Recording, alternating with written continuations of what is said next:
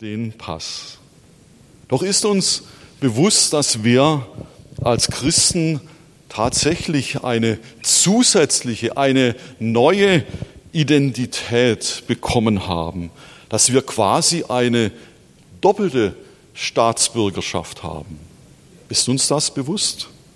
Ich denke an die Aussagen von Paulus.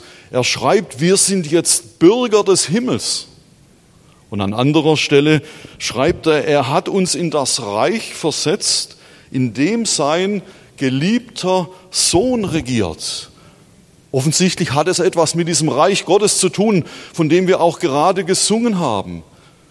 Wir haben also eine zusätzliche neue Identität bekommen, wenn wir Jesus Christus als Herrn in unser Leben aufgenommen haben. Wir sind natürlich hier auf der Erde Deutsche oder welche immer Staatsbürgerschaft, aber wir sind gleichzeitig Bürger des Reiches Gottes.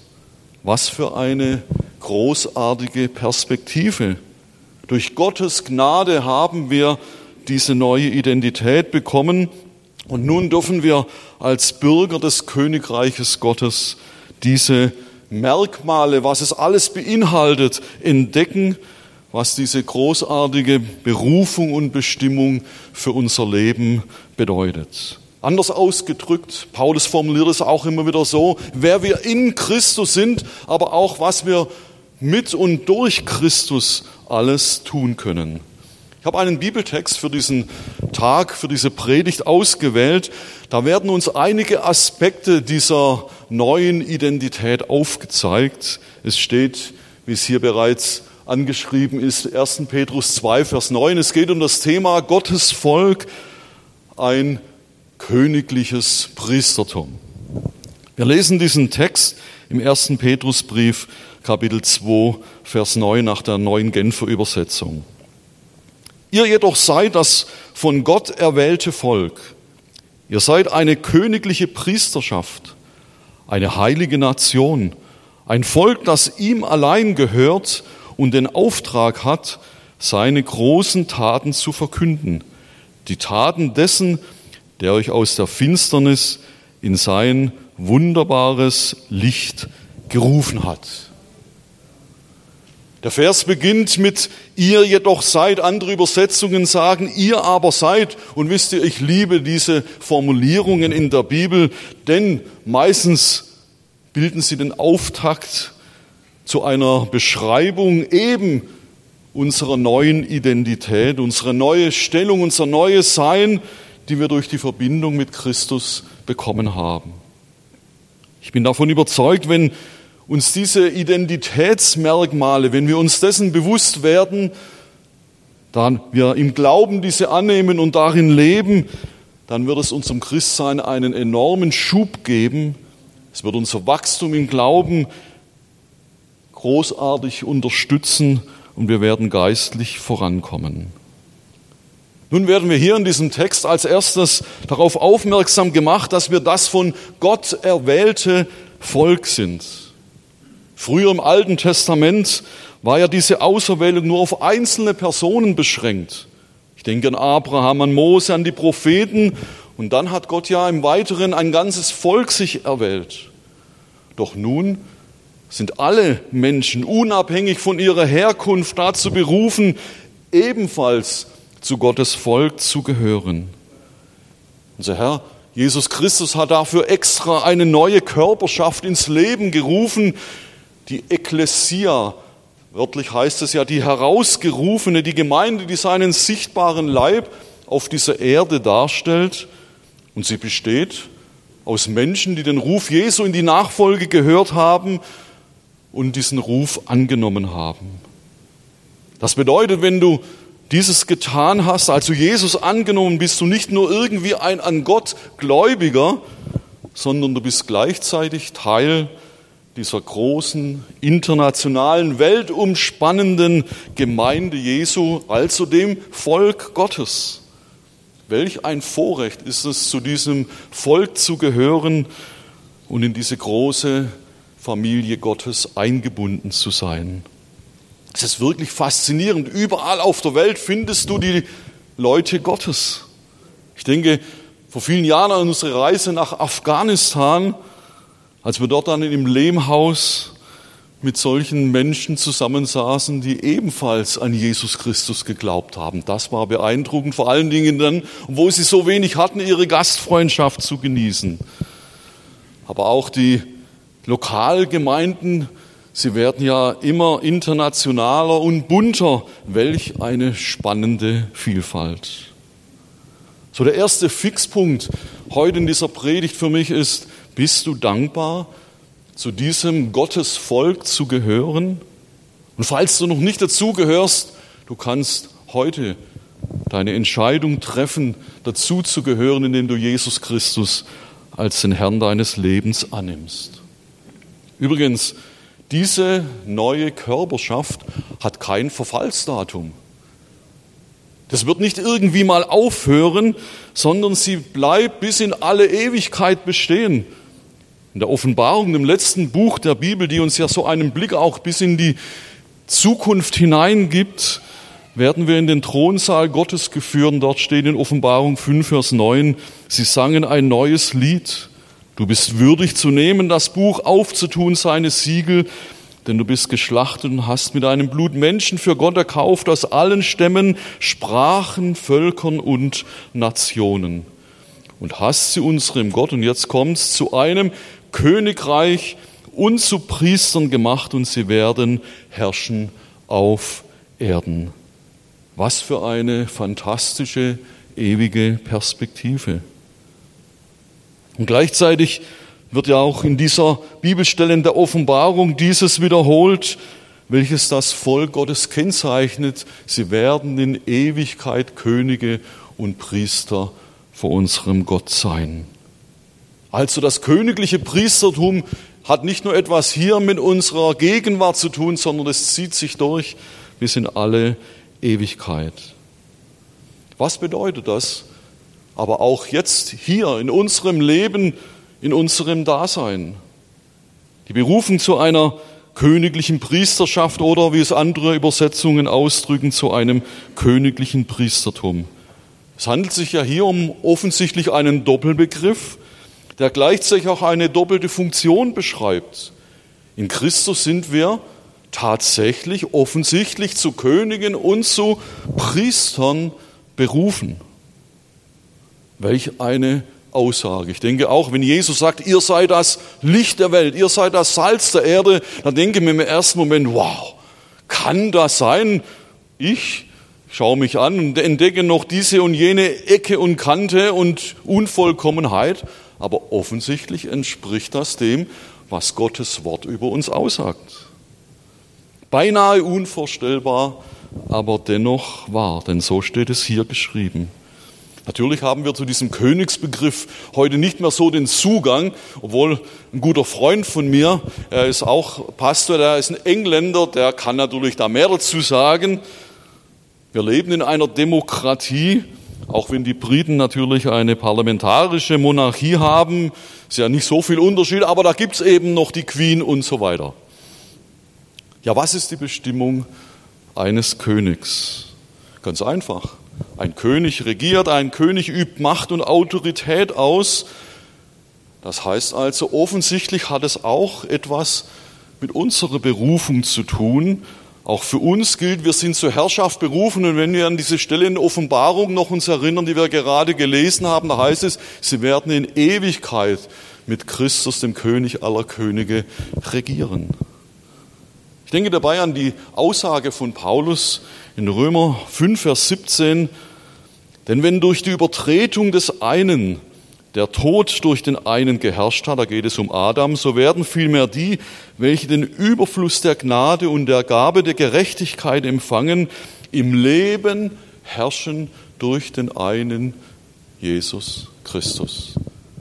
Und für mich ist vor allen Dingen spannend, dass hier die Betonung jetzt nicht auf die Ewigkeit verlagert wird, sondern im Leben. Das heißt, im Hier, im Jetzt und im Heute sind wir berufen, mit Jesus königlich zu regieren. Wir haben quasi ein Herrschaftsgehen offensichtlich in diesem Moment, als wir Jesus angenommen haben, die Wiedergeburt erlebt haben, implantiert bekommen. Und das befähigt uns, diese Herrschaft auszuüben. Durch die Verbindung mit Jesus, dem König aller Könige und Herr aller Herren, sind auch wir, du und ich, gerufen, königlich zu regieren, zu herrschen, zu überwinden, Sieger zu sein. All das sind Begriffe, die in der Bibel genannt werden. Und eben nicht nur irgendwann in ferner Zukunft, sondern tatsächlich hier im Leben. Wenn ich über dieses Thema spreche, die Königsherrschaft Gottes und dass wir mit Jesus ja auch zur Herrschaft berufen sind, da denke ich immer an eine ganz interessante Begebenheit, die hat sich tatsächlich in der Nähe hier statt, hat stattgefunden. Das war so Ende der 1970er Jahre. Es gab in Stuttgart eine Gemeinde in der Talstraße, die biblische Glaubensgemeinde, heute Gospelforum. Und sie wurde zu dieser Zeit geleitet von einer ganz ja, äh, besonderen Frau, von der Paula Gassner, für die Älteren unter uns ein Begriff. Und interessant war, sie hat immer so ganz tolle Gastsprecher auch aus Übersee und so weiter eingeladen. Amerika, Rainer Bonke war dort. Und wir sind dann ab und zu mal hingefahren zu diesen Gottesdiensten dann. Ich kann mich noch erinnern, als dann an diesem Abend, denke ich, war es, Harold Hill hieß er, ein baumlanger Kerl, schlaksig, da war. Er trat dann ans Pult und wir waren gespannt, was er jetzt zu sagen hat. Er hat wahrscheinlich ein paar Worte gesagt und dann hat er gesagt, so, jetzt kommen wir zur Verkündigung des Wortes Gottes.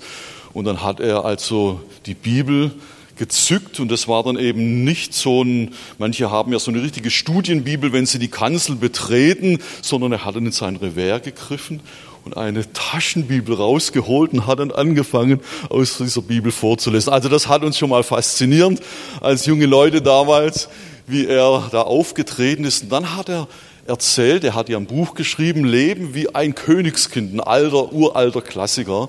Es war eines meiner ersten christlichen Bücher, die ich damals gelesen habe. Und er hat von Geschichten erzählt und auch in diesem Buch geschrieben, was es bedeutet, als Königskind, als Kind des lebendigen Gottes zu leben, auch schwierige Situationen nicht sagen, oh, warum, sondern sagen, okay, ich bin ein Königskind, was bedeutet das jetzt? Wie kann sich die Königsherrschaft Gottes jetzt in dieser Situation zeigen? Ganz interessant, wirklich faszinierend, schon ein paar Tage her, aber solche Erfahrungen, die sind hängen geblieben. Worin zeigt sich also die Königsherrschaft Gottes in unserem Leben? Ich denke dabei zunächst an das Herrschen über Sünde. Wir wissen, Versuchung, Verlockung zur Sünde ist allgegenwärtig. Auch wenn das Fälschen der Steuererklärung heute als Kavaliersdelikt gilt, Versuchung tritt täglich äh, in unser Leben. Aber wir sollen lernen, so wie Jesus, dieser Versuchung zu widerstehen. Deswegen gibt es ja auch diese Versuchungsgeschichte in der Bibel. Jesus ist ja nicht nur irgendwie so als über allem Schwebendes durch dieses Leben hier auf der Erde gegangen, sondern er wurde auch versucht. Aber er hat der Versuchung widerstanden. Er hat dem Teufel in dieser Wüste Widerstand geleistet und er musste fliehen. Dann geht es auch um das Herrschen über negative Gefühle und Gedanken. Was geht nicht manchmal so in unserem Kopf ab und was löst es nicht oft aus in unseren Emotionen? Aber wir sollen nicht uns davon bestimmen lassen, auch nicht unser Glaubensleben, dass wir denken, na, jetzt habe ich ein gutes Gefühl und deswegen ist alles, ist Gott da, sondern auch wenn dieses Gefühl nicht da ist, ist er ja trotzdem gegenwärtig, wie wir am Anfang gesungen haben. Gott ist gegenwärtig. Luther sagte einmal, du kannst nichts dafür, dass die Vögel über deinen Kopf fliegen, aber du bist verantwortlich dafür, dass sie keine Nester auf deinem Kopf bauen.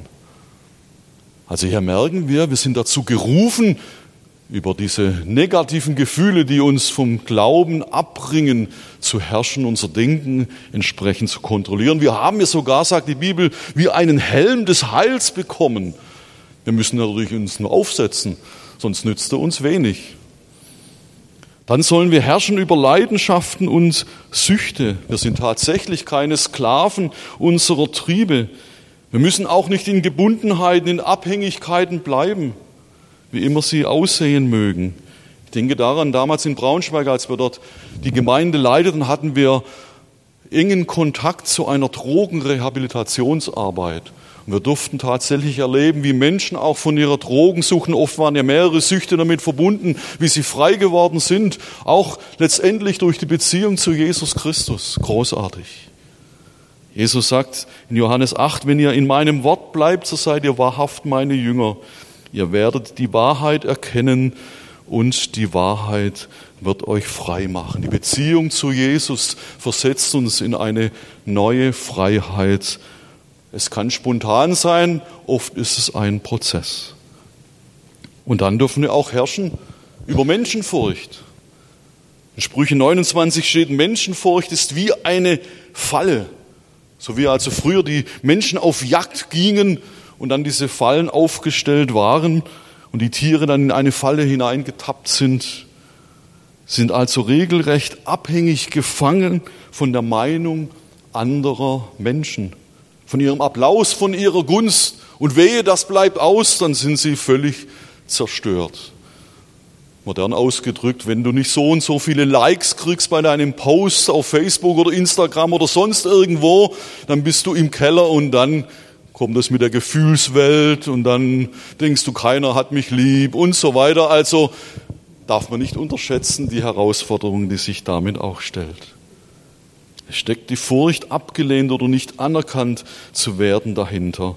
Aber wir dürfen lernen, gottesfürchtig zu sein und unser Vertrauen und unsere Zuversicht in Gott zu suchen. Und dann herrschen über mancherlei Ängste und Sorgen. Ängste und Sorgen sind Begleiter unseres Lebens, aber sie können sich leider auch wie verselbstständigen, sodass sie wie zu einem Phantom in unserem Leben werden. Manche haben ja tatsächlich mehr Angst vor dem Leben als Angst vor dem Tod. Wir sollen uns darin üben, sagt die Bibel, unsere Sorgen auf unseren Herrn Jesus Christus zu werfen, förmlich sie loszulassen, sie von uns zu stoßen. Und dann heißt es dort in der zweiten Hälfte dieses Verses, denn er ist ja schließlich besorgt um uns, um dich und mich. Ihm liegt an uns, heißt es in einer anderen Übersetzung. So könnte ich jetzt noch viele andere Bereiche aufzählen, wie diese Königsherrschaft zuallererst in unserem persönlichen Leben sich zeigen soll. Aber ich hoffe, wir haben begriffen, es geht darum, dass wir in der Verbindung mit Jesus über so manche negative Dinge, die auf unser Leben kommen oder uns auch geprägt haben, dass wir darüber die Oberhand gewinnen. Wie erfahren wir nun diese Königsherrschaft? Frage an dieser Stelle oder Gegenfrage, wie regiert wohl ein Machthaber, solch ein König? Ich denke, ein König regiert vor allen Dingen durch das, was er ausspricht. Seine Worte haben Autorität. Wenn er spricht, dann hat es zu geschehen. Und so üben wir vor allen Dingen diese Herrschaft natürlich im Gebet aus. Es gibt ja unterschiedliche Gebetsarten. Bei Versuchung, negativen Gedanken, Ängsten und Sorgen ist es vielleicht manchmal angebracht, nicht nur zu beten, Herr, dieses Bittgebet, du siehst, Herr, und bitte mach doch und überhaupt und so weiter, sondern dann kann es tatsächlich dran sein, auch Autorität im Namen Jesus zu ergreifen und sagen, in Jesu Namen widerstehe ich jetzt dieser Sorge. Ich weise diese Angst von mir eine andere Art des Gebets. Und die Bibel verheißt es ja, wenn wir dem Feind Widerstand leisten, dann muss er von uns fliehen. Er muss weichen. Das heißt nicht, dass er nicht wieder irgendwie kommt, aber wir haben den Auftrag, dem Feind zu widerstehen. Dem ich also Jesus Sieg, seine Herrschaft in die Situation proklamiere, Übrigens, das wird uns bereits im Vater unser auch so vorgegeben. Da heißt es Vater unser im Himmel und dann heißt es, dein Reich komme. Das heißt, Gottes Reich soll sich entfalten, soll sich ausbreiten, Gottes Wille soll geschehen. Das ist in diesem Mustergebet, das Jesus uns gelehrt hat, bereits enthalten.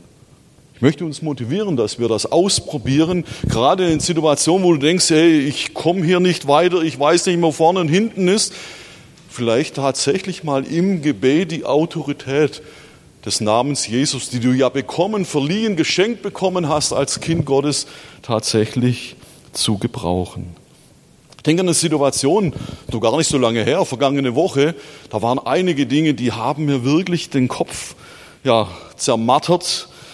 Und ich, hab, ich merke das dann immer, jetzt halte ich es nicht mehr aus in meinen vier Wänden, in meinem Büro, jetzt muss ich raus. Und Gott sei Dank gibt es ja da Plätze, wo man hingehen kann, wo man auch laut beten kann, wo andere Menschen das nicht so unmittelbar mitbekommen, wenn es auch nicht das Problem. Und habe also die verschiedenen Gebetsformen praktiziert. Innerlich wurde ich auch ruhig, bin nach Hause gegangen und dann öffne ich eine E-Mail. Ich weiß gar nicht, Gisela, war es ein Tag später oder war es noch am selben Tag? Kann mich nicht erinnern. Die lautete dann folgendermaßen. Guten Tag, Herr Werner. Gerne wollte ich mich bei Ihnen mit einigen oder wollte ich Ihnen einige sehr gute Rückmeldungen geben. Hier die drei guten Nachrichten für Sie. Und dann erzählt er als diese drei Nachrichten und es waren genau die Dinge, die wir in dieser Situation gebraucht haben. Da ging es auch um Geld und andere Dinge. Auf alle Fälle, es war die Erhörung, die wir gebraucht haben, wo wir uns wirklich einen Kopf gemacht haben. Großartig, wie Gott eingegriffen hat. Nicht immer ist es so, so auf fast wie auf Knopfdruck, aber ich möchte uns trotzdem ermutigen, diese Königsherrschaft Gottes im persönlichen Leben zu ergreifen. Die zweite Bestimmung lautet, wir sind Priester unseres Gottes. Und ich denke, da wird jetzt eine hervorragende Balance hergestellt zwischen diesem Herrschen und diesem, da geht es ja schließlich um das Dienen. Es geht also niemals um ein überzogenes, um ein selbstherrliches Herrschen. Für viele bedeutet dieser Begriff Herrschaft irgendwie was Negatives, hat einen negativen ja, Anklang. Man denkt vielleicht an ein diktatorisches Herrschaftsregime, vielleicht an das Dritte Reich und so weiter. Also Herrschaft ist was Negatives. Und daher finde ich auch die Beschreibung von Paulus in Römer 14 zum Reich Gottes. Und Reich Gottes bedeutet ja nichts anderes als die Herrschaft Jesu überaus bezeichnend. Da heißt es in Römer 14, das Reich Gottes ist nicht Essen und Trinken, sondern Gerechtigkeit, Friede und Freude im Heiligen Geist. Wenn also Jesus regiert, dann breiten sich diese Attribute aus. In deinem Leben und auch in deinem Umfeld sollen sie sich ausbreiten. Gerechtigkeit, Frieden und Freude. Also es geht um eine überaus positive Herrschaft, wenn Jesus regiert. Manche Leute denken ja an Herrschaft, wie gesagt, es ist was Negatives. Das war übrigens einer der Gründe, warum ich etwas länger gebraucht habe, bis ich mein Leben Jesus anvertraut habe, weil ich dachte, wenn ich mein Leben Jesus unterordne, dann darf ich das nicht mehr, das nicht mehr, jenes nicht mehr. Ich kann nicht mehr mein Leben so gestalten, wie ich will. Ich hatte irgendwie die Vorstellung, Gott nimmt mir etwas weg, er hält mir etwas vor. Und irgendwann habe ich dann mal gecheckt, hey, es ist eigentlich genau andersrum. Jesus ist gekommen, um uns Leben zu geben, heißt es in Johannes 10, erfülltes Leben, Leben im Überfluss. Also er will uns nichts wegnehmen und wenn er uns etwas vorenthält, dann nur zu unserem Besten. Es geht also um dieses priesterliche Dienen. Herrschen und Dienen haben auch bei Jesus immer zusammengehört. Und genau diese Art von Herrschaft braucht auch diese Welt. Was tut ein Priester? Letztlich ist ein Priester ein Mittler immer zwischen Gott und den Menschen. Er stellt die Verbindung wieder her zu Gott. Einer, der dienend vor Gott steht, heißt es eigentlich wörtlich übersetzt. Der Menschen mit Gott verbindet. Das hat ein Priester im Alten Testament gemacht. Er hat deswegen Opfer dargebracht, stellvertretend für die Menschen. Und er hat auch die Menschen in den Ordnungen Gottes unterwiesen. Oftmals waren die Priester auch diejenigen, lesen wir auch bei Sahaja und so weiter, die Propheten, die auch das Volk Gottes unterwiesen haben. Und Jesus war der größte Diener, denn er hat das größte Opfer vollbracht. Er hat sein eigenes Leben stellvertretend für uns am Kreuz gegeben. Spätestens hier wird nun deutlich, dass diese Berufung zur königlichen Priesterschaft dass er auch tatsächlich eine sehr hohe Berufung ist. Identität zeigt ja immer auf, wer wir sind, aber auch wozu oder wofür wir da sind. Wozu sind wir also als königliches Priestertum berufen? Der zweite Teil dieses Verses im ersten Petrusbrief gibt uns ja Auskunft dazu. Ihr habt den Auftrag, seine großen Taten zu verkünden, die Taten dessen, der euch aus der Finsternis in sein wunderbares Licht gerufen hat.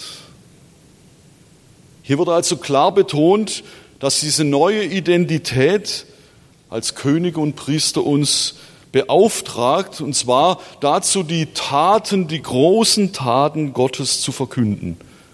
Andere Übersetzungen sagen, die Wohltaten Gottes, die Tugenden, sprich Tüchtigkeiten, Fähigkeiten, Vollkommenheiten, die eine andere Übersetzung sagt, wie unübertrefflich unser Gott ist. Also hier merken wir, wir haben eigentlich was sehr Gutes zu verkünden. Jemand sagt ja auch mal, das Evangelium ist keine Droh, sondern eine Frohbotschaft. Es geht also bei diesem Verkündigen dass wir etwas Positives weiterzugeben haben. Keine komplizierten theologischen Glaubenssätze in erster Linie, sondern selbst erlebte Gnade und vielfältige positive Geschichten von dem, was wir mit Gott erlebt haben. Wie er in unser Leben eingegriffen hat, wie er uns verändert hat und wie gut es ist, unter dieser Königsherrschaft Jesu zu leben. Das ist unser Auftrag, das sollen wir weitergeben an andere Menschen. Petrus drückt es ja dann auch im nächsten Vers 10 aus und er zitiert aus Hosea 2, früher wart ihr nicht Gottes Volk, jetzt seid ihr Gottes Volk, früher wusstet ihr nichts von seinem Erbarmen, jetzt hat er euch sein Erbarmen erwiesen. Also die Taten Gottes zu verkünden ist nicht kompliziert. Manche sagen ja, ich bin kein Evangelist, ich bin nicht jemand, der dazu eine spezielle Berufung hat. Nein, aber wir haben die Berufung dazu, von dem zu erzählen, was Gott in unserem Leben getan hat. Es geht um dieses lebendige Zeugnis. Und wisst ihr, der Heilige Geist ist extra deswegen ausgegossen worden, dass wir dazu die Power kriegen. Apostelgeschichte 1, Vers 8.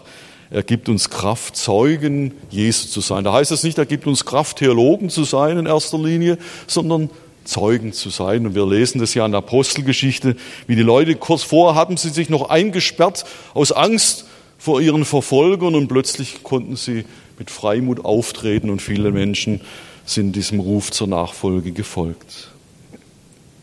Kommen wir zur Praxis. Was bedeutet es, königlich, priesterlich in dieser Welt zu dienen, diese Bestimmung auszuleben. Für mich ist immer ein guter Anhaltspunkt diese Aussage von Jesus in Matthäus 6, Vers 33, wo es heißt, trachtet zuerst nach dem Reich Gottes und nach seiner Gerechtigkeit, so wird euch das alles zufallen, Klammer auf, das, was wir eben zum Leben brauchen, unsere Versorgung etc. Das bedeutet oder kann bedeuten, zuerst, ich achte darauf, dass Gottes Reich, seine Herrschaft in mir wächst. Hier bin ich nochmal bei uns selbst. Es geht also jetzt nicht zu allererster Linie, die Ärmel hochzukrempeln und zu sagen, okay, was kann ich tun, sondern ich habe zuallererst Verantwortung dafür, dass das Reich Gottes in mir wächst. Das, was ich vorher betont habe, dass die Herrschaft Jesu, dass sie in mir Gestalt gewinnt dass ich nicht auf dem Zahnfleisch lebe und sage, Herr, wo bist du, sondern dass ich seine Güte, seine Gnade, sein Eingreifen immer wieder auch persönlich erfahre. Dass mein Innerstes gesättigt und erfüllt ist mit Gottes Liebe, seiner Gnade, seiner Kraft, seinem Geist, dass ich den Sieg erfahre, von dem er ja geschrieben hat, der mir zugesagt ist gemäß Römer 5. Und von dieser, von diesem, ja, von diesem Erfahrungshorizont her kann ich dann dazu übergehen, dass ich sage, und jetzt möchte ich dazu beitragen, dass Gottes Reich auch durch mich wächst. Im Alten Testament steht einmal die Aussage, wem das Herz voll ist, dem geht der Mund über. Und das beginnt zuallererst, denke ich, damit, dass ich offen bin für mein Umfeld. In Kolosser 4 heißt es, verhaltet euch klug im Umgang mit denen, die nicht zur Gemeinde gehören. Wenn sich euch eine Gelegenheit bietet, euren Glauben zu bezeugen, dann macht davon Gebrauch. Es geht also nicht darum, andere voll zu texten, sondern weise zu sein im Sinne von rede, wenn du gefragt wirst, aber lebe so, dass du gefragt wirst. Also nicht so nach dem Motto, da betet einer und sagt, Herr, vielen Dank, es hat noch keiner mitgekriegt in meinem Arbeitsplatz, dass ich zu dir gehöre. Also das wäre nicht so ganz okay. Es wäre besser, wenn die Menschen, wenn sie uns wahrnehmen, wenn sie uns beobachten, dass sie fragend werden und sagen, hey, was ist denn mit dir? Du hast ja diese schwere Zeit hinter dir, aber ich merke, du bist da ganz anders durchgegangen als andere Menschen, die ich kenne. Es geht darum, dass wir diesen priesterlichen Dienst wahrnehmen und er beginnt eben mit dem Wahrnehmen der Anliegen, Nöte, Probleme anderer, unseres Umfelds. Vielleicht erkennen wir dann auch und sagen, da muss was geschehen. Da ist eben nicht Gerechtigkeit, Friede und Freude, sondern da geht es Tovabo, da geht es drunter und drüber. Wir fangen an, dieses zu beobachten, eben wahrzunehmen. Und was tun wir? Bringen es zuallererst dann vor Gott im Gebet und sagen, Herr, wenn wir das sehen, beobachten, greif ein, tu etwas. Wir bringen diese verschiedenen Menschen, die da beteiligt sind, vor Gott im Gebet. Und manchmal kann es sein, dass Gottes Geist uns auch Impulse gibt, wenn wir beten. Gebet ist ja keine Einbahnstraße. Und wir erkennen plötzlich, ja, vielleicht kann ich da etwas tun oder vielleicht kann ich da etwas sagen an dieser Stelle. Ich denke grundsätzlich an ja, unser Berufsleben. Gott hat uns ja auch eine, einen Beruf gegeben. Für Luther ist es ja so, er hat die, die Vorstellung, dass Beruf nur Geld verdienen oder Gelderwerb ist, hat er gesagt, nein, es geht bei Berufen auch immer wieder um ein Stück Berufung, dass wir sie ausleben. Sieh doch deinen Beruf mehr an als nur eben für den Zweck zum Gelderwerb. Nimm es an als den Platz, an den Gott dich gestellt hat, Sieh es als dein Ackerfeld, wo Gottes Reich sich auch ausbreiten will. Arbeite und diene dort im Namen Jesu. So baust du mit am Reich Gottes. Reich Gottes ist nicht nur in der Gemeinde, im Gegenteil. Reich Gottes ist überall dort, wo Gott dich hingestellt hat. Dort soll etwas von seinem Reich sichtbar werden. Übrigens zu allen Zeiten gab es ja Menschen, die mit solch einer Reich Gottes Perspektive gelebt und gearbeitet haben. Ich denke dabei an eine Person, die Mitte des 18. Jahrhunderts geboren wurde. Er gehörte dem britischen Parlament an und er hat sich unter dem Einfluss der methodistischen Erweckungsbewegung, also John Wesley, Charles Whitfield, bekehrt, fand zum Glauben und hat dann sein ganzes Leben lang sich unermüdlich dafür eingesetzt, dass der britische Sklavenhandel abgeschafft wird. Es geht um William Wilberforce. Und Jahr für Jahr beantragte er, trotz mancher Morddrohungen, die er bekam, weil da ging es ja um viel, viel Geld für das britische Empire und für viele Menschen, die sich dadurch auch äh, gelebt, davon gelebt haben, er hat diese Gesetzesvorlagen eingebracht im Parlament und immer wieder wurde es abgelehnt. Und dann schließlich am 26. Juli 1833 wurde vom Parlament das Gesetz zur Abschaffung der Sklaverei in Großbritannien beschlossen. Und wisst ihr, wann das war? Drei Tage vor dem Tod von William Wilberforce im Alter von 73 Jahren. Er durfte es noch sehen, was er geglaubt hat, wofür er sich eingesetzt hat, dass diese Sklaverei im Vereinigten Königreich abgeschafft wurde. Man kann es auch nachlesen in einem Buch zu seiner Lebensgeschichte. Ich komme zum Ende dieser Predigt und ich möchte uns Gelegenheit geben, darauf zu reagieren und Gott auch eine Antwort zu geben. Manchmal kann es hilfreich sein, die Augen zu schließen nochmal sich Gedanken zu machen über das Gehörte und sich innerlich so auf Gott auszurichten. Ich möchte dich heute fragen, möchtest du mit dieser königlich-priesterlichen Haltung und Gesinnung leben und auch dienen? Es beginnt damit, dass du dein Leben unter die Herrschaft, diese Königs, diese gute Königsherrschaft Jesus stellst und in dein Leben zur Verfügung stellst und sagst, Herr, geh du voran auf meiner Lebensbahn. Ich habe im Alter von 16 Jahren diesen Entschluss gefasst und kann sagen, das war die beste Entscheidung meines Lebens. Und wenn du bereits mit Jesus unterwegs bist, dann möchte ich dich heute auffordern, diese Partnerschaft neu zu bestärken und zu bekräftigen. Jesus sucht dich als seinen Partner in dieser Welt. Sag doch jetzt in einem stillen Gebet, ja Herr, ich will solch ein königlicher Priester sein.